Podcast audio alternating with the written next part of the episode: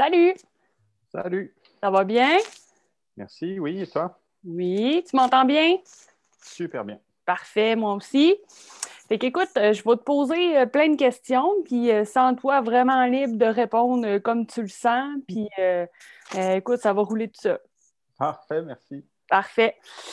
donc, première question, comment a commencé la passion pour la course à pied pour toi? Oh là, ça fait ça va faire 15 ans cette année que je cours, 15 ou 16. Je ne sais même plus, ça commence à faire longtemps. Euh, ça a commencé progressivement. Vraiment, là, au début, euh, je n'avais pas d'objectif particulier, j'avais aucune intention de faire de longue distance ou quoi que ce soit. C'était juste euh, quasiment par élimination parce que j'avais essayé plein de sports avant, donc en tout genre. Et puis en général, au bout de trois à six mois, j'abandonnais parce que j'avais plus envie d'aller m'entraîner, plus envie d'assister à l'entraînement. Euh, puis c'était toujours trop compliqué. Donc euh, la course à pied a l'avantage que tu as besoin d'absolument de rien, ni de personne, ni d'horaire, ni quoi que ce soit. Donc il se trouve que ça convenait vraiment bien à mon tempérament. Et puis c'est le seul sport finalement qui a réussi à s'imposer sur une longue durée. Puis euh, même quand même en 2005, quand je m'y suis mis, je pense que c'était le trois ou quatrième essai pour euh, me mettre à courir et, courir euh, bah, sur une base régulière. Euh, puis ça a été presque réussi en 2005, mais c'est vraiment en 2006 que là j'ai commencé à courir puis que j'ai plus vraiment arrêté. À part les, arrêts de quelques mois, une fois de temps en temps, pour raisons variées, mais je suis coureur depuis 2005. C'est comme ça que je calcule en tout cas. OK. Puis qu'est-ce qui t'a attiré à aller vers les ultras? Parce que je sais que tu avais essayé aussi les, euh, demi, les marathons, puis à un moment donné, il y a quelque chose qui se passe que ça fait en sorte que ça allume une petite lumière pour aller vers les ultras. Qu'est-ce qui t'a attiré là-dedans? Ça s'est fait euh, par hasard aussi, parce que effectivement, comme tu dis, à un moment j'avais fait un demi-marathon, puis quand j'avais fait mon premier demi, j'avais vu ceux qui faisaient un marathon au complet, c'était le marathon de Montréal, puis j'ai trouvé complètement malade. Donc, euh, je, revenais chez moi, euh, donc ça, puis il passait quasiment à côté de chez moi, j'habitais sur le plateau, puis là, moi j'avais fini de courir, puis j'en avais eu assez, puis là, je les voyais courir encore, je me dis, ils vont faire le double de la distance. Jamais je ferai ça. Bon, ce que j'ai fait dès l'année d'après, évidemment. Donc, euh, et puis justement, ce premier marathon a été euh, le déclic, je pense, pour les longues distances. Donc, c'était la chance du débutant, c'est-à-dire je me suis lancé. C'était à l'époque on pouvait s'inscrire à un marathon. Euh, c'était le marathon d'Ottawa, quasiment quelques semaines avant, ce qui est plus jamais le cas maintenant. Il faut s'y prendre des mois avant. Mm-hmm. je m'étais inscrit trois semaines avant, je pense, avec un ami. On s'est dit, oh, on pourrait faire le marathon d'Ottawa. Ouais, tiens, pourquoi pas Super idée. Et puis, il restait trois semaines pour, bah, tu peux plus t'entraîner, tu peux pas te préparer, c'est trop tard. Mais donc euh, j'y suis allé, puis ça s'est super bien passé. Donc là, je me suis dit, hey. Puis mon ami qui pourtant courait depuis plus longtemps, puis avait plus euh, d'entraînement a priori, lui, ça s'était moins bien passé. Donc c'était un premier indice qui était pas forcément euh, super valable, valide, mais comme quoi, peut-être que moi et les longues distances, on est fait pour s'entendre. Donc, puis, sauf que là, j'ai cherché ce qu'il y avait de plus long que les marathons. Puis là, j'ai découvert qu'il existait plus long, mais au Québec, euh, c'était en 2009, si je ne me trompe pas, euh, que j'ai fait mon premier ultra. L'offre était se réduisait à une course, c'était l'Ultimate XC à Tremblant donc euh, qui faisait 58 km, quelque chose comme ça, 58, 60. Euh, c'était le plus long qu'il y avait au Québec. Sinon, il fallait aller en Ontario. Là, il y avait des, des 100 000 déjà en Ontario. Il y en avait aux, États, aux États-Unis, évidemment. Mais bon, je me dis, pour un premier ultra, 58 km, pourquoi pas. J'avais juste pas vraiment pensé que, bah, en fait, je savais pas ce qu'était de la course en sentier. Donc, moi, j'ai juste vu la distance, me dit 58 km, c'est bien, c'est un peu plus que 42 sans être euh, le double. Donc, euh, c'est faisable, mais bon, c'était au Mont-Tremblant. J'avais juste couru sur route avant. Donc, euh, ça, ça, ça s'est pas bien passé. ça s'est pas super bien passé. Mais là, j'ai quand même, je pense, j'ai abandonné à 44 km. Donc, techniquement, c'était un ultra, mais c'est un abandon pareil, le premier d'une longue série de, DNF. Mais euh, après, il m'a fallu beaucoup de temps pour euh, retourner sur route. Donc après avoir découvert le sentier par hasard et les ultras euh, un petit peu sans trop savoir ce que je faisais, ben là, la, piqûre était... J'étais dedans, là, puis après, ben, je ne suis jamais revenu en arrière ou presque. OK. Puis là, tu sais, c'est quoi en fait la relation que tu as avec la course à pied? Voilà, c'est depuis le temps. Au début, c'était vraiment juste un loisir. Et puis, euh, graduellement, parce que les ultras aussi, je me suis lancé là-dedans parce que justement, la course à pied commençait à être, euh, à être vraiment une activité à la mode, entre guillemets. Mm-hmm. Euh, c'est bien que ce, soit, que ce soit mieux qu'une mode, mais il y avait vraiment de plus en plus de monde. Puis les ultras, c'était un, pour moi, c'était un moyen justement de pouvoir m'inscrire à n'importe quelle course sans m'y prendre six mois à un an à l'avance. Donc, euh, il y avait moins de monde, il y avait moins de bruit, c'était plus facile. Donc, je cherchais déjà comme à, courir longtemps, le, plus. Euh, donc, c'était une sorte de défi pour voir jusqu'où je pouvais aller. Mais c'est ça, avec les ultras, forcément, l'entraînement donc, a pris plus de temps. Et puis, avec, euh, avec les trois jeunes enfants, donc euh, là, je me dis, OK, j'aimerais bien faire un 80 km. Après, je, je, me suis mis, je m'étais mis en tête de faire un 160. Mm-hmm. Il fallait vraiment courir beaucoup, quasiment tous les jours. Et puis, c'est là où la course a s'est inséré dans ma vie de manière euh, quasiment irrémédiable quand j'ai décidé, OK, pour courir tous les jours, euh, je ne peux pas faire ça à l'aube le matin, enfin, j'y arrivais pas. Je ne peux pas mhm. faire ça le, soir, je ne peux pas faire ça sur l'heure du lunch, ça ne fonctionne plus. C'est là où j'ai commencé à faire mes allers-retours donc entre la maison et le travail.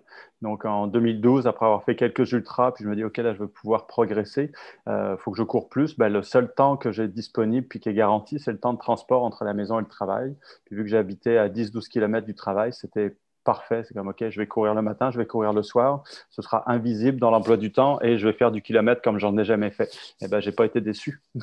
Donc, euh, ça a donné euh, beaucoup de kilomètres et des résultats absolument spectaculaires, alors que c'était, euh, il y avait absolument aucune structure à l'entraînement. C'était juste, je cours le plus souvent possible, en gros. Mm-hmm. Puis, mais ce, cette étape-là, a complètement changé ma vie et pas juste ma vie de coureur. Parce qu'à partir du moment où j'ai commencé à faire les allers-retours, ça a entraîné une espèce de cycle vraiment fascinant où moi j'ai découvert plein de choses sur moi, j'ai découvert plein de choses autour de moi, sur ce que je voyais. Mm-hmm. Puis quand j'ai voulu le, à force d'essayer de l'expliquer à mes collègues puis à ma famille, ce que je voyais puis ce que je ressentais, je me dis OK, là, ça ne marche pas. Là. Comme euh, il faut que j'en fasse un blog, il faut que je prenne des photos, il faut que je fasse une vidéo pour l'expliquer parce que c'est complètement fou. Et c'est le, blog et la vidéo et les photos ont commencé à me donner pas mal de visibilité. Puis je suis devenu une sorte d'ambassadeur officieux de la course utilitaire, le Run Commute parce que, euh, non pas parce que j'étais le premier à le faire, loin de là, non pas parce que j'étais le seul à le faire non plus, mais parce que j'étais le premier à le montrer d'une certaine manière. Donc, et puis là, ça a comme fait boule de neige. Puis voyant que ça générait de l'intérêt, euh, puis là, ça sortait de la course pure elle-même, c'est-à-dire je courais, mais en plus, euh, toute la communication autour de ce que je faisais prenait de, plus en plus de place. je me suis dit, bah, si les gens sont intéressés par ce que je fais parce qu'ils veulent euh, eux, également faire la même chose, donc il ben, faut que je leur donne l'info de la manière la plus professionnelle possible, si on veut, là, en tout cas la mhm. plus propre possible. Et donc, ça m'a incité à comme, euh, vraiment faire attention à comment j'écrivais, comment je prenais les photos pour donner du contenu de qualité. Et puis de fil en aiguille, tout ce contenu-là est devenu un livre avec des photos, puis euh, des conférences, puis maintenant un deuxième livre. Donc ça a comme pris de l'ampleur, alors qu'au début, je veux juste aller travailler. C'est juste ça que je veux faire. Bon, je vais y aller en courant parce que bon, je pourrais y aller en voiture, en métro, à vélo, mais mhm. j'y suis allé en courant. Puis le fait d'y être allé en courant a quand même absolument tout changé. Donc, euh, si je n'avais pas fait ça, euh, il n'y aurait pas de livre, il n'y aurait pas de deuxième livre, il n'y aurait pas eu de conférence TEDx. Quand ils pensent, c'est juste absurde. Hein. Donc, euh, j'ai juste changé de moyen de transport par rapport à la moyenne des gens, mais je n'ai pas inventé la course à pied. on ne peut pas faire plus basique que ça. Et ça a tout transformé. Donc, euh, c'est impressionnant pour, pour une petite course de 12 km. C'est bon. Puis, c'est d'où est venue l'envie de faire euh, la course Gaspé-Montréal avec 1135 ah. km. Ouais, ben, c'était percé Montréal parce que Gaspé, ça faisait pas 1000 km. OK. Au début, j'avais regardé pour Gaspé euh, Montréal. Ben, c'est venu euh, forcément, ben, on s'en doute, à cause de la pandémie ou mhm. grâce à la pandémie parce que ça m'a permis de, de faire quelque chose que j'aurais probablement pas fait, parce que je voulais faire trois courses dans l'ouest des États-Unis. Puis, bah, vu que les, les, courses ont été annulées, les frontières étaient fermées, bah, comme tout le monde, je me suis dit, il bah, faut que je fasse quelque chose au Québec. J'avais pas envie de tourner en rond sur un sentier pendant des heures ou des jours. Je, sais pas, j'en ai déjà fait des sentiers au Québec, puis je voulais quelque chose de nouveau.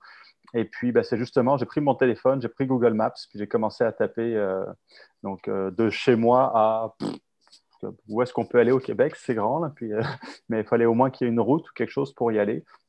Et puis, j'avais essayé d'abord Kegaska, je crois. Donc, c'est sur la côte nord, puis c'est par la 138.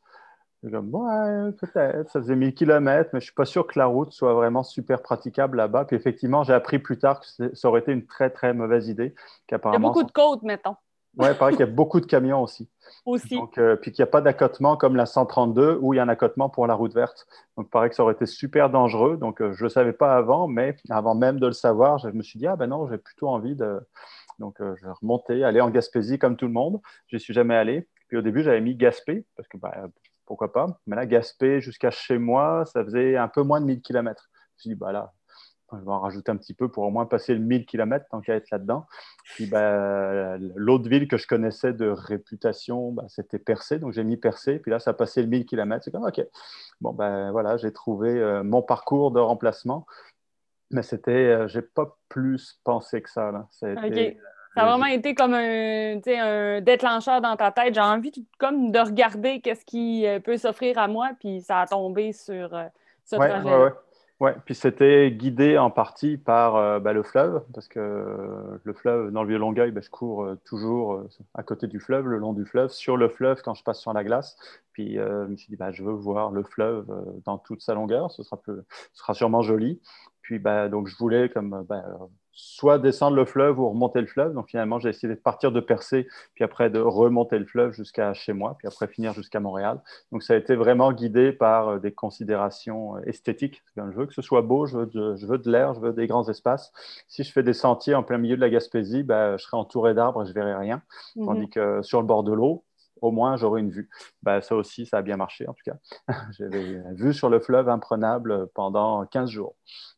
ouais, puis, qu'est-ce que tu as appris le plus sur toi, dans, que ce soit euh, les ultras, euh, la pause que tu as faite aussi, euh, de la course à mm-hmm. pied, puis ton super ultra de Percé Montréal. Qu'est-ce que tu as appris sur toi le plus dans, tout ça depuis que tu cours, en fait? Il y a un chat qui vient de ça, juste de me passer dessus puis repartir. J'ai appris par hasard, c'était non pas mon premier ultra, mais c'était même pas mon premier 100 000, en tout cas le premier que je terminais. C'est là où il y a eu le déclic sur tout ce que je pouvais faire et tout ce que je pouvais encore apprendre sur moi. Le premier 100 000 que j'ai terminé, c'était en 2013. C'était dans l'État de New York, euh, donc aux États-Unis. Et puis, euh, c'était des conditions épouvantables. Et puis, j'avais déjà abandonné à ce moment-là, je pensais à un ultra sur deux, donc ce n'était pas exactement euh, glorieux comme, euh, comme taux de réussite. C'est-à-dire, mmh. euh, puis quand j'abandonnais, c'était toujours pour des raisons vraiment superficiel. C'est comme, euh, ça me tente plus, il pleut, il y a de la boue. C'est c'est un ultra. Tu au Québec souvent, oui, il y a de la boue, oui, il pleut. Ça fait partie du jeu, mais euh, c'était suffisant pour m'arrêter et me faire abandonner. Donc, euh, ben, cet ultra-là était exactement comme ça. Les conditions étaient épouvantables. C'était mis à pleuvoir alors que la nuit tombait, la nuit blanche, là qu'on allait passer. Il y avait de la boue partout. C'était complètement, c'était vraiment horrible et pour une raison quelconque, je ne sais pas ce qui s'est passé dans cette course-là, plutôt que de juste me décourager puis de dire ok, ça me tente plus parce que j'ai pas envie d'avoir froid, j'ai pas envie de patauger euh, puis de m'accrocher aux armes pour pas descendre sur les fesses. Euh, je me suis dit non, tout ce que je veux avant de quitter un ravitaillement, tout ce qui compte, c'est je veux juste être sûr que je suis assez en forme pour partir et atteindre le ravitaillement suivant je pensais plus du tout à la ligne d'arrivée ou même à finir. Je, voulais juste aller d'un ravitaillement à l'autre. Et puis, ça a complètement fait disparaître euh, justement l'espèce de vertige que tu as quand tu regardes la distance que tu as à faire, qui est complètement, euh, complètement absurde. Hein. Et puis, euh, donc, c'était OK, je veux juste, est-ce que je peux faire les 8 km suivants? Comme, Oui, non, peut-être. Comme j'attendais assez longtemps au bord du feu avec les bénévoles en train de boire du café ou manger une soupe. Puis, quand je me sentais prêt, ben, je repartais en me disant OK, je fais juste 8 km, puis après, on verra si j'arrête ou pas. Mmh Et puis, de fil en aiguille, je suis arrivé à la fin de cette ultra. puis, les conditions étaient tellement pourries que 75% des coureurs ont abandonné cette course-là. Et puis, c'était, l'ultra était difficile, mais comme les conditions étaient vraiment catastrophiques. Et je me suis rendu compte après coup que j'ai jamais eu l'envie d'abandonner alors que j'étais en hypothermie, que les conditions étaient pourries, que je suis arrivé comme c'était, c'était affreux. Il m'a fallu, je ne sais plus combien d'heures, il m'a fallu plus d'une journée. Et puis là, pour la première fois, j'ai jamais eu envie d'abandonner, alors que tout allait à l'envers, d'une certaine manière. Puis là, je me suis dit, ah, c'est intéressant. Donc, euh, finalement, c'est, tout se passe dans la tête parce que justement, physiquement, ça allait très mal, mais vu que dans ma tête, je me suis jamais dit que j'abandonnerais, ben, je suis arrivé au bout, contrairement à 75% de ceux qui étaient là, qui étaient forcément, quand tu t'inscris à 100 000, il n'y a pas un coureur débutant là-dedans. Mhm. Donc, c'était forcément des coureurs qu'on avait tous vu d'autres. Et puis, mais cette journée-là, pour à peu près tous, ils ont dit, OK, non, ça ne vaut pas la peine de continuer. Donc là, ça a été vraiment un indice comme, OK, j'ai fini par comprendre comment ne plus abandonner, parce qu'avant, ce n'était pas glorieux. Et puis, ça m'a servi après dans tous les ultras suivants justement qui, pour, qui paraît évident maintenant, c'est-à-dire il euh, ne faut pas voir la distance au complet, il faut découper ça en tout petits morceaux, donc d'un ravitaillement à l'autre, ou juste monter la colline puis redescendre de l'autre côté, juste des petits morceaux, et puis pas voir plus loin que ça, ça sert à rien. C'est comme si tu n'es pas capable de faire de là jusqu'à l'arbre suivant, ça ne sert à rien de continuer. Mais si tu peux le faire, bah après, tu peux réévaluer. Puis, est-ce que je peux aller un petit peu plus loin, un petit peu plus loin? Donc, toutes ces techniques-là, après, je les ai euh, affinées. Donc, euh, j'ai également appris à bien me connaître, donc savoir comment je réagissais quand j'avais euh, froid, quand j'avais faim, quand j'avais soif, quand j'étais fatigué, pour justement découper ça en petits morceaux et ne pas abandonner à la première alerte, parce que sinon, il y a plein de raisons d'abandonner. Tu peux te mmh faire peur dès qu'il y a quelque chose qui va mal. Et puis en accumulant plein d'ultras, j'ai appris plein de choses sur moi, ce que j'étais capable de faire. Puis même quand ça va mal, tu te dis, c'est comme, OK, ça va mal, c'est douloureux, c'est pas confortable, mais est-ce que c'est dangereux? Parce que c'est deux choses différentes. C'est comme tu peux avoir euh, très mal, très faim, très soif. C'est pas du tout le fun, mais c'est pas dangereux non plus. Donc, euh, ce n'est pas quelque chose qui t'empêche de finir l'ultra, a priori. Si tu n'as pas envie de le finir, c'est comme c'est parfait. Donc, personne n'est obligé de faire un ultra puis de courir sur 80 ou 160 km. Mais quand tu t'inscris pour que tu vas aller au bout, si tu t'arrêtes à la première alerte, bon, ben, tu n'en finiras pas un. Puis ça, ça m'a permis justement après de finir des grandes distances, puis d'en accumuler plusieurs par an, donc en me connaissant très très bien, et puis à chaque fois en me demandant, bon, ben, qu'est-ce qui va, maintenant que j'ai compris comment ça fonctionnait, même si on est toujours surpris de nombre de trucs qu'on ne connaît pas, euh, qu'est-ce qui va m'arrêter? Et puis, euh, finalement, en 2015, pour mon premier livre, à un moment, je m'étais mis six ultras en cinq mois en me disant, il doit bien y avoir une limite à ce que je suis capable d'enchaîner. Eh bien, ce n'était pas six ultras en, cinq mois, parce que je les ai finis les six, puis c'était incluant l'UTMB, ensuite un Québec-Montréal, puis après la Diagonale des Fous sur l'île de la Réunion. Ça, c'était les trois derniers de l'année en deux mois. Puis j'ai tout terminé. Je me dis, bon, OK, il y, a, vraiment du potentiel pour aller plus loin. Et ben, c'est ça qui, l'été dernier, a fini par euh, déclencher l'idée. C'est comme, bon, ben, si j'ai pu enchaîner des ultras à la tonne, euh, combien est-ce que je peux courir en une fois, entre guillemets? Mhm. Donc, euh, parce que je me suis arrêté pour dormir entre Percé et Montréal, évidemment. Donc, euh, mais là, je me suis dit, bon, ben, peut-être que je peux faire ça. Et en, en, appliquant les mêmes techniques de base, c'est-à-dire découper ça en tout petits morceaux. Puis là, cette course-là, j'ai découpé en petits morceaux de 5 km. Donc, euh, je fais 5 km, puis on verra comment ça se passe. Puis je vais me reposer, puis on verra si je, quand est-ce que je repars pour 5 km de plus. Ben, à coup de 5 km, tu fais 1135 km en deux semaines. Donc, euh, il n'y avait rien eu de fun là-dedans, il n'y avait rien de confortable. Je suis passé par bien des hauts et des bas, puis un, petit passage à l'urgence aussi. Mais je suis arrivé au bout sans aucune séquelle, sans aucune blessure. Donc, bon, ben, c'est instructif, ce qui donne des idées pour la suite, évidemment. Parce que... je pense pas que, ce soit dans le dernier euh, type de projet de ce genre-là. Ben non, après, c'est. Une fois que tu es dans cette logique-là d'aller toujours plus loin, parce que forcément, comme tout le monde, je cherche où est ma limite la limite évolue tout le temps, ce qui est un petit peu un piège.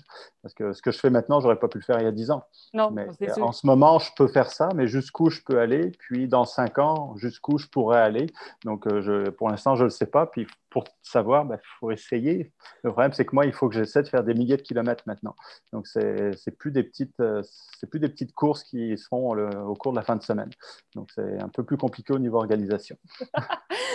Puis, euh, as-tu, mettons, un moment marquant quand tu as fait le 1135 km? Tu sais, mettons, va chercher un, une affaire que, mettons, tu peux vraiment dire, ça, là, euh, c'est que ce soit une vue, que ce soit une relation avec quelqu'un, tu as parlé avec. Tu sais, ça.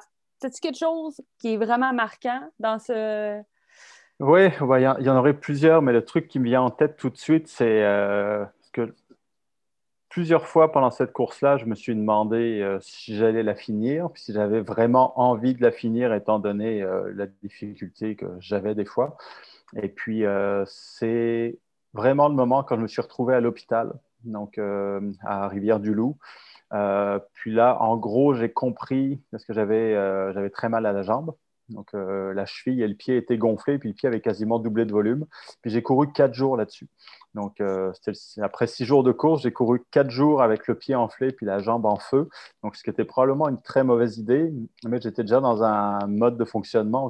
J'avance pas coûte que coûte, mais me dis ça fait mal, mais est-ce que je peux continuer à avancer? La réponse est oui, donc je vais essayer. À un moment, ça devenait juste insupportable. Donc euh, physiquement, ça allait parce que j'allais très lentement. Mais mentalement, j'étais complètement brûlé parce que d'avoir mal à chaque pas, euh, euh, c'était fou. Là. J'avais quasiment peur de me mettre debout puis d'avancer parce que je savais que ça allait faire mal pendant 13 heures toute la journée mhm. donc, euh, à avancer. Mais je l'ai fait pendant 4 jours. Puis à un moment, je me dis OK, il faut que je prenne une journée de repos parce que là, ça, ce qui n'était pas prévu, mais c'est plus gérable. La journée de repos s'est transformée, de passer d'un massothérapeute à une physiothérapeute qui m'a envoyé voir un médecin qui m'a envoyé à l'urgence parce qu'ils m'ont dit c'est pas une, pas une inflammation que tu as à la jambe, c'est une infection bactérienne. Donc, euh, puis il faut des antibiotiques, il faut le traiter, puis il va probablement falloir faire un suivi à l'hôpital dans deux jours. Puis en gros, j'avais compris que ma course était finie, probablement, parce que ça demandait ben, des traitements médicaux, puis un suivi, puis courir sur une jambe enflée, un œdème. C'est le pire truc que tu peux faire. C'est comme, comme, fais pas ça. C'est comme tu restes couché avec la jambe surélevée, tu n'es pas en train de courir pendant 13 heures par jour.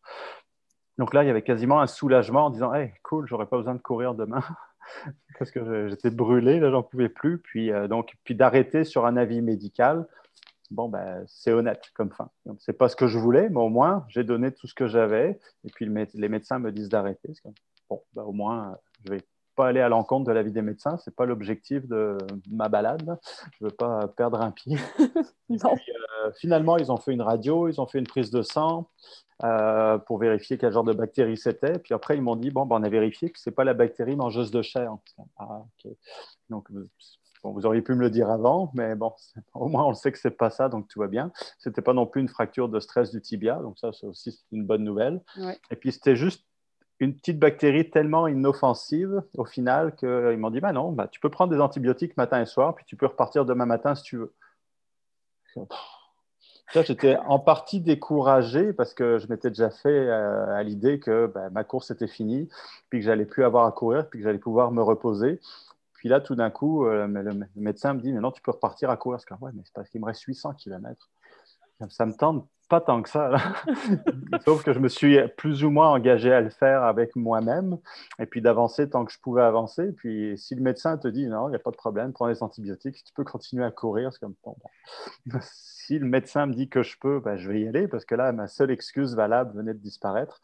Donc, disons que ça a été un événement euh, assez intéressant parce que là, je savais que j'allais écrire un livre sur le sujet et c'était un rebondissement dans l'histoire que j'aurais pas pu inventer. Donc, euh, de savoir que de penser que ma course allait s'arrêter là au bout de quelques centaines de kilomètres pour finalement te faire dire non, tu peux repartir le lendemain matin. Bon, ben, parfait, il y aura un chapitre qui vient de s'écrire tout seul et en plus, mon livre ne s'arrête pas ici dans une urgence d'hôpital.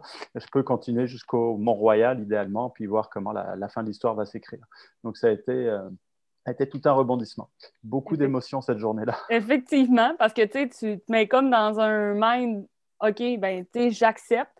Puis après ça, il faut que tu renclenches pour te mhm. dire OK, parce que demain, tu redécolles. Il n'y a plus. Euh, on n'accepte plus. On mhm. accepte qu'il faut continuer. Là, ouais, ouais, puis ça même genre. Puis même si je savais ce que c'était, ça faisait pas moins mal. Les antibiotiques, euh, c'est pas magique. Ça, il faut deux, trois jours. c'est ça, il faut deux, trois jours avant que ça fasse effet. Puis euh, j'avais toujours mal. La jambe était toujours enflée, elle était toujours rouge. Donc c'est comme, OK, tu ne perdras pas ta jambe demain. Comme, ouais, mais il faut quand même que je cours là-dessus. Puis effectivement, ça a pris trois jours avant que ça commence à faire moins mal puis à désenfler. Mais ça veut dire que j'ai couru au total six jours avec une jambe qui faisait mal à chaque pas. Donc euh, ça, même maintenant, je ne sais pas comment je l'ai fait mais c'est un indice que le cerveau modifie un petit peu son fonctionnement quand tu te lances dans n'importe quelle euh, épreuve ou quand tu te fixes un objectif, puis qu'à un moment, ça devient juste une obsession, que le cerveau, OK, l'objectif, c'est d'atteindre le Mont Royal. Ben, c'est un objectif comme un autre, c'est comme une grande montagne inaccessible, et puis où personne n'est jamais allé. Euh, ben, L'objectif, c'est d'atteindre le Mont-Royal, et puis ben, c'était devenu la seule, ma seule raison d'être pendant deux semaines. Puis là, c'était la preuve absolue que je l'avais, c'est comme il n'y avait rien qui pouvait quasiment me dissuader de le faire à part un mm-hmm. avis médical. Donc, euh, OK. Mais c'était vraiment intéressant comme, euh, comme expérience. Effectivement. Puis pourquoi tu aimes ça courir en sandales? On s'entend que ces sandales-là, on n'a pas on voit pas beaucoup de coureurs utiliser ces sandales-là. Sauf que toi, tu mhm. les as utilisées pendant toute cette course-là. Qu'est-ce qui t'a amené à aller? Parce que, tu sais, on a comme. Euh, on en a qui courent nu-pied, on en a avec les espadrilles plus standards, mais tu sais, toi, mhm. je pense que tu as découvert vraiment plus ce type de sandales-là où ce que tu te sentais vraiment bien. Tu sais, n'étais peut-être pas nécessairement prêt à aller pieds nus, mais que dans ces sandales-là, c'était vraiment le best. Qu'est-ce qui t'a amené là? Effectivement, pieds nus, j'avais essayé il y a longtemps, puis euh, on peut tous, euh, enfin, on peut tous, bah, c'est un peu, un peu vague là, mais c'est-à-dire, euh, j'aurais pu, moi, réussir à finir par courir pieds nus si, vraiment, si vraiment j'avais mis l'énergie puis le temps pour habituer mon pied, mais j'avais juste pas envie de faire toute cette démarche-là. Par contre, euh, j'avais fait la démarche euh, depuis plusieurs années d'avoir les chaussures les plus fines possibles, minimalistes, donc avec euh, zéro drop, etc. Et la transition était vraiment longue, n'a pas été très confortable tant que le corps s'adapte à changer de foulée et tout. Mais vraiment, j'ai réussi à transformer ma foulée puis être parfaitement adapté à ça. Et puis, donc, j'avais déjà des chaussures qui ressemblent, qui étaient vraiment simples donc euh, plus aucun amorti, rien du tout. Donc euh, j'avais aussi essayé les Five Fingers, une espèce de gant pour les pieds. Mm-hmm. Ah, c'est pas mal, là, mais je n'étais pas convaincu par les Five Fingers tant que ça. Puis à un moment, euh, on m'a envoyé des sandales pour que je les essaie, puis j'avais regardé, c'est comme, ouais, je sais pas, ça a l'air bizarre. Donc, puis j'avais tellement peur d'avoir froid aux pieds que j'ai attendu, je pense, la première canicule au mois de juin. J'avais reçu au mois de mars, donc à peu près comme maintenant, un petit peu avant. Il y a du soleil, mais il fait un peu frais. il fait 10 degrés en chaussures, c'est génial. Pour courir, c'est parfait, mais pieds nus dans des sandales, je, pense que je vais avoir froid aux orteils, j'ai pas envie. Donc j'ai attendu grosse canicule, première journée vraiment chaude au mois de juin. J'ai mis les sandales et là, ça a été une révélation. il fait, il fait vraiment bon. il fait tellement moins chaud dans des sandales que dans des chaussures que euh, là, j'ai découvert à quel point une chaussure est chaude par rapport à une sandale. Euh, j'aurais dû le savoir quand on met des gougounes pour aller à la plage. On le sait, là, on ne va pas à la plage en chaussures pour plein de raisons parce que c'est chaud. Ben, les sandales de course, c'est la même chose. Donc, ça, c'était un aspect auquel je ne m'attendais pas. Et puis, vu que j'avais déjà une foulée qui était parfaitement adaptée à une course, une foulée minimaliste qui est essentielle pour avoir une sandale parce qu'une sandale, c'est une fine couche de caoutchouc de quelques millimètres et il n'y a rien. Donc, si tu arrives sur le talon, c'est pas bon. Euh, c'est vraiment pas recommandé.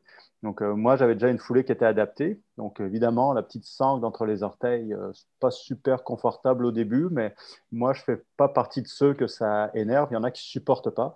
Moi, ça me dérangeait pas tant que ça. Donc, euh, je me suis dit, ah, bah, je vais essayer les, sandales un peu plus que juste une fois pour voir ce que ça fait. Et puis, finalement, c'est génial. Moi, j'adore. C'est super confortable. Quand il fait chaud, euh, tu n'as plus chaud aux pieds du tout. Euh, je pouvais aller au travail et garder les sandales pour travailler. Au moins, ça sent pas mauvais comme des chaussures de course. Parce que ça, devient juste horrible. Ça sent rien. C'est parfait. Et puis, quand tu es venu, donc ça, faisait, ça fait 3-4 ans maintenant que je cours en sandales dès que la température le permet. Puis après, je suis allé même loin dans l'automne jusqu'au début de l'hiver en sandales. J'ai plus peur d'avoir froid aux orteils. Donc, euh, j'ai passé cette, euh, cette peur-là.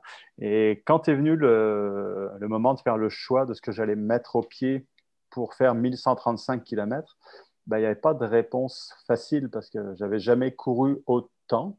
Donc, je ne savais pas, il n'y avait, pas de formule magique. comme moi, j'ai des chaussures que je connais très bien, mais même si je les connais bien, ça va finir par frotter, je vais finir par mhm. avoir des ampoules. Je savais que j'aurais chaud aux pieds basé sur l'expérience, au moins je pouvais comparer avec des sandales.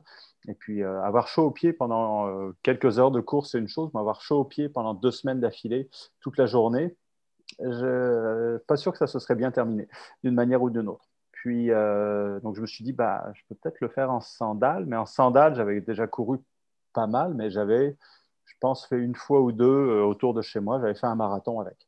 Donc, qui est quand même bien, mais j'avais couru 42 km avec. Puis là, je m'apprêtais à courir tous les jours un ultra en sandales. Donc, je ne savais pas si ça allait fonctionner. J'avais juste aucune idée. Mais je me suis dit, bah, entre ça ou des chaussures, je vais essayer des sandales. Et puis, parce que c'est super léger. Et puis, j'y suis habitué quand même. Puis, on verra bien ce qui se passe. Ça a été le meilleur choix que j'ai fait dans cette course-là, surtout quand mon pied a doublé de volume à cause de la bactérie. Parce que là, si j'avais eu des chaussures, même si j'ai des chaussures qui sont toujours un petit peu plus grandes, ça aurait été impossible de remettre la chaussure le lendemain. Tandis qu'avec les sandales, aucun problème, j'ai juste desserré un petit peu les sangles, le pied débordait de tous les côtés, mais ça passait. Donc, j'ai pu courir avec un pied qui faisait le double de l'autre grâce aux sandales. Donc, euh, ça, c'était un coup de chance. pas prévu de, rattraper, d'attraper une bactérie en cours de route. Et donc, ça a été un élément euh, clé, finalement, qui m'a permis de réussir à atteindre le Mont, le Mont Royal, malgré tout ce qui m'est arrivé en cours de route. Mais bon, c'est pas pour tout le monde, les sandales, évidemment. Et puis, euh, mais ça a prouvé au moins qu'on pouvait courir 1135 km en sandales. Ça vaut ce que ça vaut.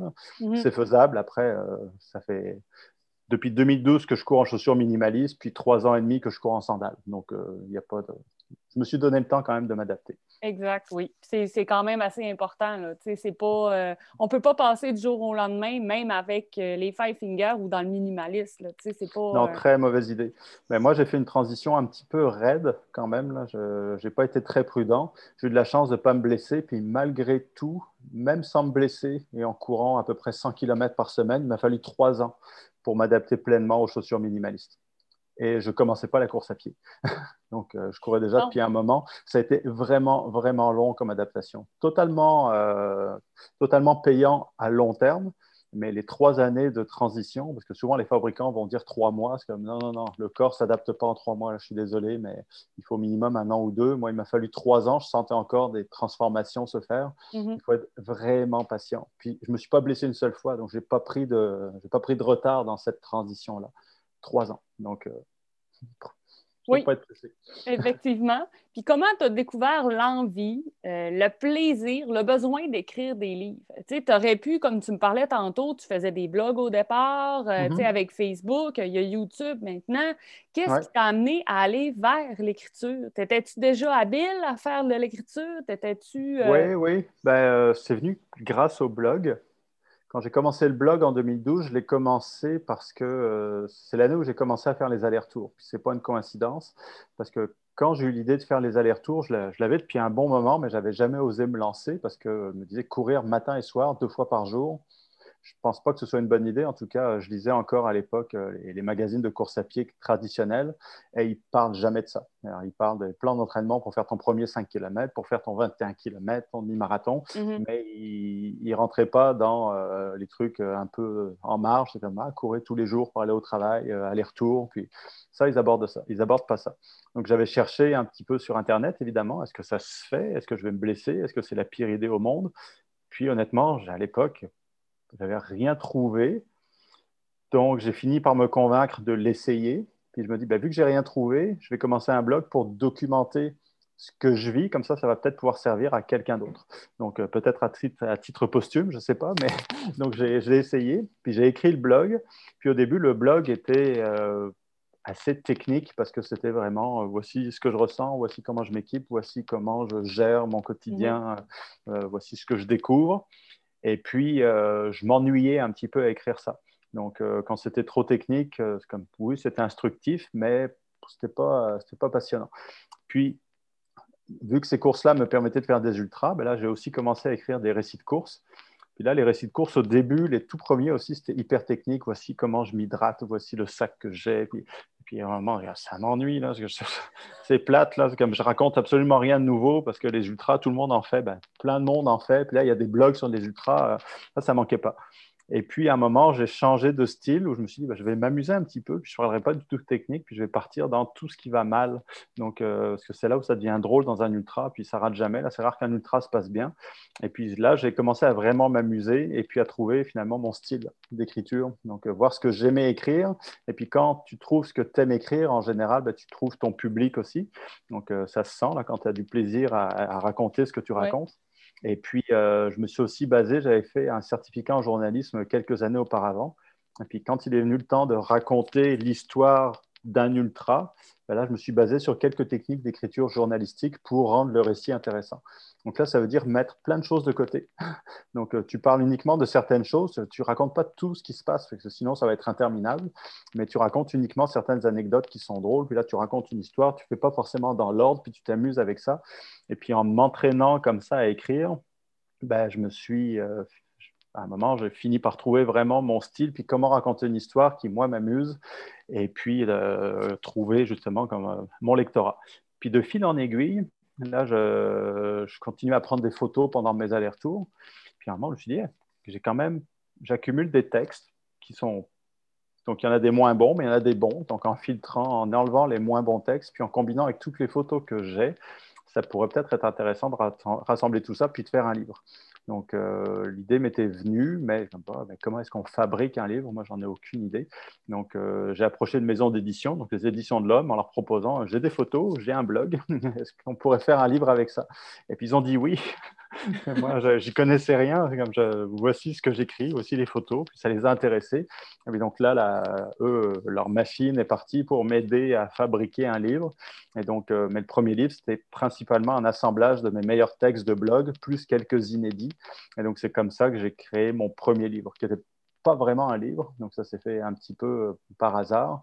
Le deuxième, par contre, Là, euh, là, maintenant, je sais comment ça se fabrique un livre, mais là, je ne peux pas à nouveau repartir un blog euh, pour en faire un livre. Ça ne marcherait pas, là, une deuxième fois. Mais ça ne m'intéressait pas. Donc, le deuxième, c'était un autre exercice où là, OK, j'ai une idée, je veux raconter une histoire, mais plutôt que de raconter des chapitres qui sont chacun une histoire qui se débute et qui se termine dans le chapitre, ben, ce sera le livre au complet qui sera une histoire. Donc euh, ça, c'est un petit peu plus compliqué parce que euh, raconter une histoire sur quelques pages, c'est bien. Raconter une histoire sur 250 pages, c'est un petit peu plus, un petit peu plus difficile. Mais je n'avais pas envie de me répéter non plus. Donc euh, j'ai essayé l'exercice. Puis apparemment, vu les retours que je commence à avoir, le, apparemment, ça fonctionne bien. ça part très vite dans ma région, fait que j'imagine pas ailleurs. Là, fait C'était, c'était un autre défi qui comme tu disais, ça n'a rien à voir avec la course à pied. Là, c'est autre chose. de communiquer autour de la course à pied, c'est un autre exercice. Puis c'était super instructif comme expérience de faire un premier livre, puis là d'en faire un deuxième. Parce qu'un deuxième, moi, j'avais, j'avais envie de progresser en tant qu'auteur. Et puis les lecteurs, ben, ils ont envie de. Ils veulent retrouver la même chose qu'il aura plu dans le premier livre, mais ça ne peut pas être une copie conforme. non, exact. Il faut progresser, mais sans perdre qu'est-ce qui, a, plu au lecteur dans le premier livre pour qu'ils le retrouvent dans le deuxième, mais il faut que je, j'offre autre chose quand même. Puis euh, le premier, il n'y avait pas d'attente, parce que là, c'est un premier livre. C'est comme euh, les gens achètent, puis après, ça leur plaît, ça leur plaît pas, mais c'est pas grave, parce que de toute façon, ils s'attendaient à rien. Mm-hmm. mais le deuxième, forcément, ceux qui ont lu le premier ont des attentes. Et là, il ne faut pas décevoir les attentes. en tout cas, je pense que jusqu'à maintenant, je pense que jusqu'à maintenant, ça passe très, très bien. Moi, je, me le... je l'ai trouvé ce matin, fait que je l'ai pris tout de suite. Fait que c'est le ah prochain livre que, que je lis, euh, ça, c'est certain. Bon, ben bonne lecture. je, vais, je vais te refaire un retour là-dessus, c'est, c'est sûr et certain. Ah oui, je suis très curieux. Ben là, je commence à en avoir des, retours. Ça fait quoi, deux semaines et demie qu'il est sorti? Puis au début, euh, j'étais un petit peu nerveux parce que tu l'écris, puis après, tu n'as plus aucun contrôle. Les gens, ils le lisent, puis après, ils y trouvent euh, ce qu'ils veulent bien y trouver. Puis euh, si ça leur plaît pas, ben, désolé, j'aurais essayé, mais je ne pouvais pas le savoir. Exact. Est-ce qu'aujourd'hui, tu penses avoir un équilibre? Parce que oui, il y a eu un moment où tu as arrêté la course, je pense, après ta, ta grosse année d'ultra, il y a eu comme un moment où ça ne tentait pas de courir ou ce que ça ne mm-hmm. disait plus rien, en fait. Euh, aujourd'hui, penses-tu avoir un équilibre dans tout ça? Oui, je pense que oui. Oui, oui. Non, c'était euh, quand j'arrêtais en 2016-2017, il y avait une combinaison de facteurs. Donc, euh, il y avait euh, bah, que j'en avais fait énormément l'année d'avant, puis que j'étais fatigué. Donc, physiquement, oui, mais sans récupérer. Mais mentalement, ça a été plus long que prévu de récupérer de ça. Puis ça, ça fait partie de l'apprentissage. il y avait aussi beaucoup de choses qui se passaient en même temps, donc avec la sortie du livre, des conférences, des choses comme ça. Donc, sollicité de toutes parts puis c'est pas toujours évident à gérer, donc en plus du travail, parce que mon travail, ça n'a rien à voir avec la course à pied, là, je travaille en mmh. informatique. Donc euh, plus la famille, évidemment, les trois enfants, plus euh, plein de trucs. Là, les, les, ultras, en plus, quand tu commences à en faire euh, à Hong Kong, en Australie, ça implique de l'argent, puis des déplacements, puis du temps. C'est cool d'aller courir en Australie, mais c'est pas rien. Hein. ça coûte cher en temps, puis en argent, puis en investissement en tout genre. Donc tout ça, ça a commencé à me peser. Puis évidemment, il y avait une pression sur le couple aussi à ce moment-là. Donc euh, puis le couple d'ailleurs n'y a pas résisté. C'était pas juste ça le problème. C'est jamais un seul problème. ça a été un des un des révélateurs. Puis donc, euh, évidemment, ça, a joué sur mon humeur et mon envie de courir. Donc, euh, la pause était une combinaison de, tout ça qui m'a fait du bien, mais qui m'a aussi permis de voir que ne, ne pas courir ne me rendait pas plus heureux. Donc, au contraire, quand je me suis remis à la course, j'ai découvert que j'ai vraiment besoin de courir, ça me fait du bien. Donc, je peux ne pas courir, ça fonctionne bien, mais je suis bien plus heureux quand je cours. Et puis tout ce que ça apporte, toute la, la, bah, course elle-même, évidemment. Là, je ne cours pas 4, 5, 6 000 km par an si je n'aimais pas ça. Ah Mais communiquer, communiquer autour de la course à pied, qui est totalement un autre truc, j'adore ça aussi. C'est-à-dire euh, rencontrer les gens, donner des conférences, donner des conseils, euh, raconter, prendre des photos. Euh, c'est plein de manières d'exprimer ce que je vis puis ce que je ressens. Et puis, j'adore ça. Donc, il y en a qui n'aiment pas particulièrement communiquer. C'est parfait. Donc, moi, il se trouve que j'aime ça puis qu'il y a un bon retour. Donc, euh, je trouve ça super enrichissant.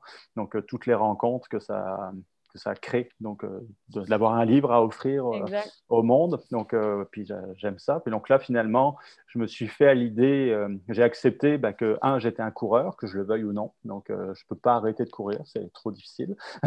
Et puis que communiquer aussi, j'aime ça. Donc, oui, ça prend beaucoup de place comme loisir, parce que c'est toujours pas mon emploi, même si j'aimerais pouvoir en vivre. Ce serait cool, tant qu'à y être.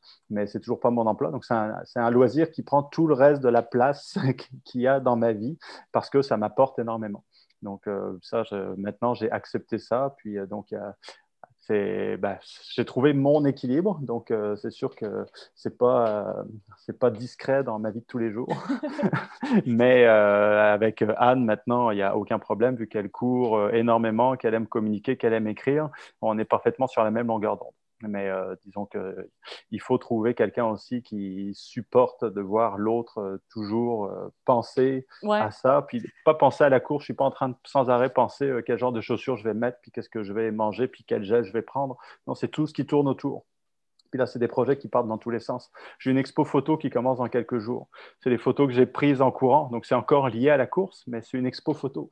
Donc, c'est complètement autre chose, mais euh, c'est toujours un dérivé du fait que euh, je cours quasiment tous les jours, ce qui est quand même, euh, quand même surprenant, mais moi, ça m'amuse énormément en tout cas. C'est bon. Puis, qu'est-ce qui qu'est-ce qui t'attend? Si on parle durant les prochains mois, qu'est-ce qui est à venir pour toi? Là, tu me parles de ton expo photo mm-hmm. qui va se passer à Montréal. y a-tu, mettons, des, des, projets à venir? Oui, ben, l'expo photo, c'est dans la ville de la Prairie. Donc, euh, elle aurait dû avoir lieu l'an dernier, mais évidemment, elle a été décalée d'un an. Tout le monde sait pourquoi. Donc, euh, puis, ce qui est un peu dommage, c'est que les, photos sont exposées, mais je ne pense pas que grand monde pourra aller les voir dans l'immédiat parce que les locaux sont plus ou moins fermés. Ah ouais. Euh, super, une expo photo qu'on ne peut pas aller voir. Donc, il y aura une vidéo qui va sortir, une sorte de visite virtuelle, si on veut. Mais virtuelle, on, on, fait ce qu'on peut hein, en ce moment. Mais donc, il y a ça pour les deux prochains mois. Il y a évidemment bah, la, promo du livre qui va continuer, qui va s'étaler sur plusieurs mois, j'imagine. Donc, euh, parce que le livre va sortir en France début juin. Donc, euh, il y aura sûrement quelques interviews et tout. Idéalement, dans un monde euh, parfait, j'aimerais pouvoir aller en France cet été pour parler de mon livre. Ça me permettrait d'aller voir ma famille aussi, accessoirement. Ça fait un petit moment que je ne suis pas allé en France. Donc là, ça, pourrait, ça permettrait de combiner les deux. Je ne sais pas, ça va être, ça va être faisable. je ne fais aucun plan là-dessus. Puis euh, aussi, avec tout ce que j'ai appris euh, sur moi, puis toutes les histoires que j'ai ramenées dans les derniers mois, euh, j'aimerais donner des conférences. J'en ai déjà donné quelques-unes, mais en mode virtuel, ce qui est bien aussi, mais il n'y a rien comme être devant des gens et parler, puis ensuite de pouvoir discuter, se faire poser des questions et tout. Donc, euh, j'espère qu'il y aura des véritables conférences en présentiel, mhm. comme on dit maintenant, donc dans les prochains mois et même au-delà, parce que le, message peut durer un bon moment. Donc, ça va être ça dans les, les prochains mois, la prochaine année. Je me lance pas dans un autre gros projet tout de suite parce que euh, honnêtement, je ne pense pas que mentalement je sois prêt à me relancer dans une grande course comme ça. Donc c'est exigeant, puis ce serait un piège. Donc j'ai déjà vécu, déjà vécu si on veut, puis il faut pas, faut pas exagérer non plus. Mais je pense que tu commences à te connaître un peu sur qu'est-ce qui peut être trop, tu sais, aussi. Là. Mhm.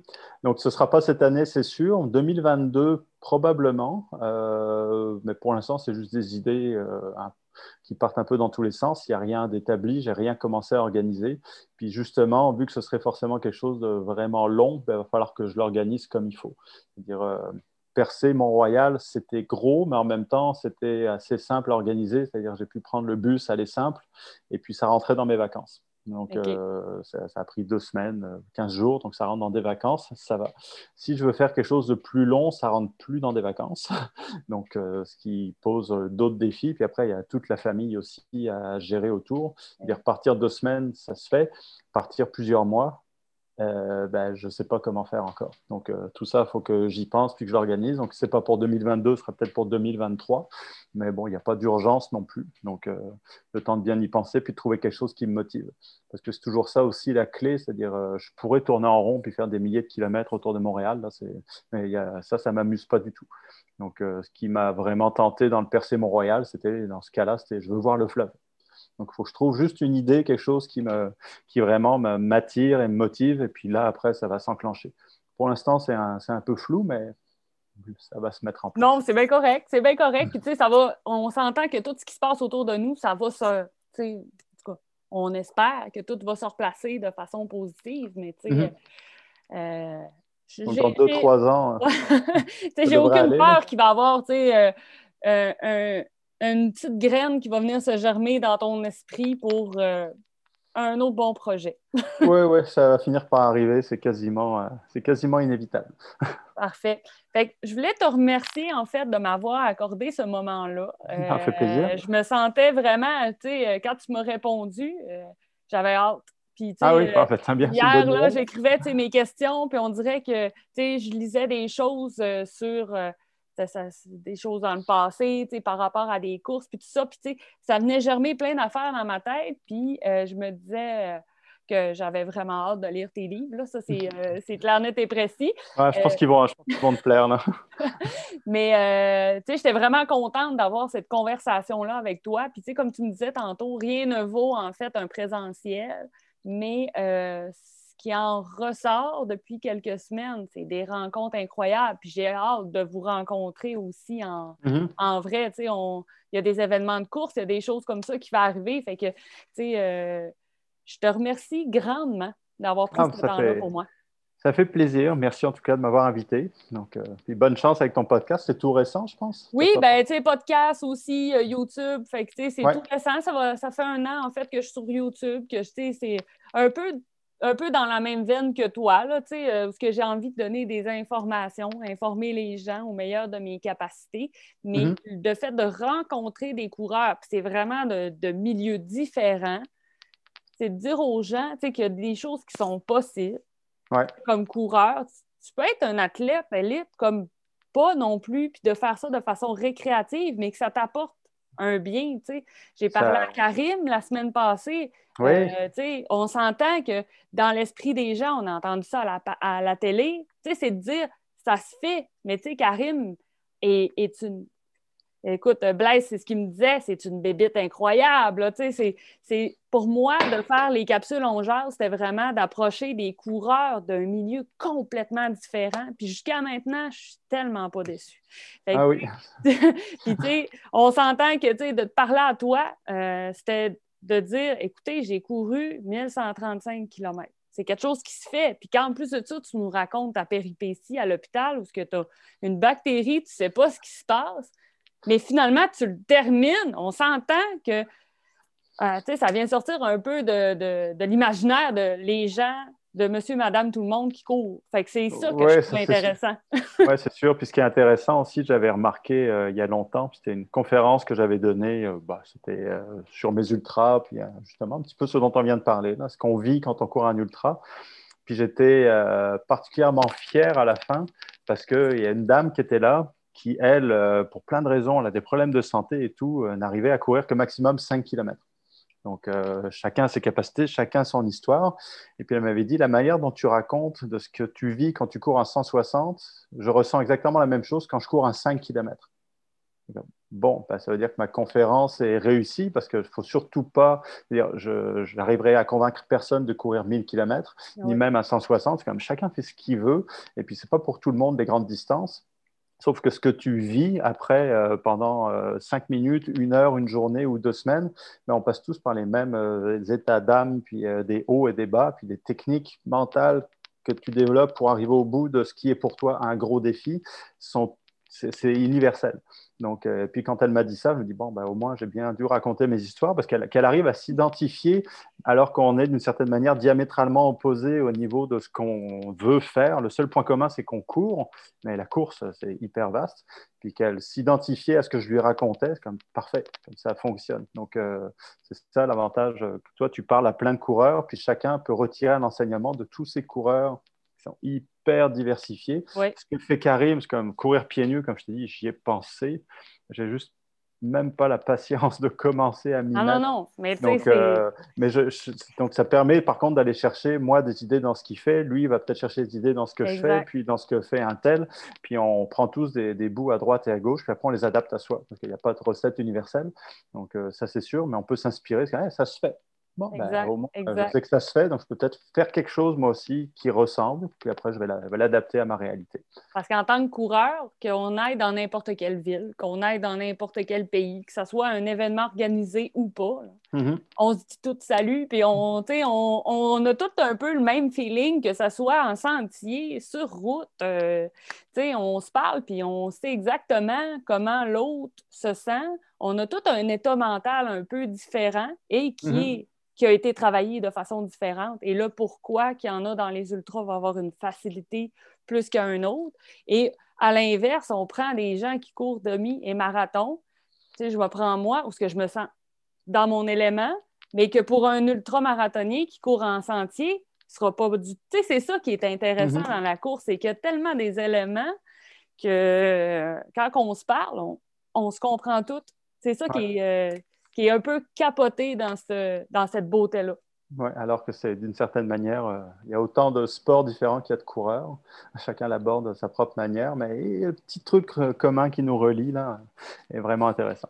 Ben non, c'est sûr que tu fais des belles rencontres, j'ai aucun doute là-dessus. Ah oui, puis euh, tu sais, de t'entendre, je pense que j'en aurais pris encore. Puis écoute, on, relancera une partie après des projets que, que, tu auras, ça c'est certain. Il y aura d'autres occasions. Il y a peut-être d'autres questions qui vont devenir quand tu auras lu le livre en plus. donc, euh. Oui, ça se peut, ça se peut. fait qu'un gros merci. Je te souhaite une super belle journée. En tout cas, ici, euh, c'est ciel bleu. Euh, sky is the limit. je vais te laisser profiter, oui, exactement, de ta belle journée. Puis je te remercie encore de m'avoir accordé ce temps-là. Parfait, ben, merci à toi. Ben, merci beaucoup. Bye. Bye.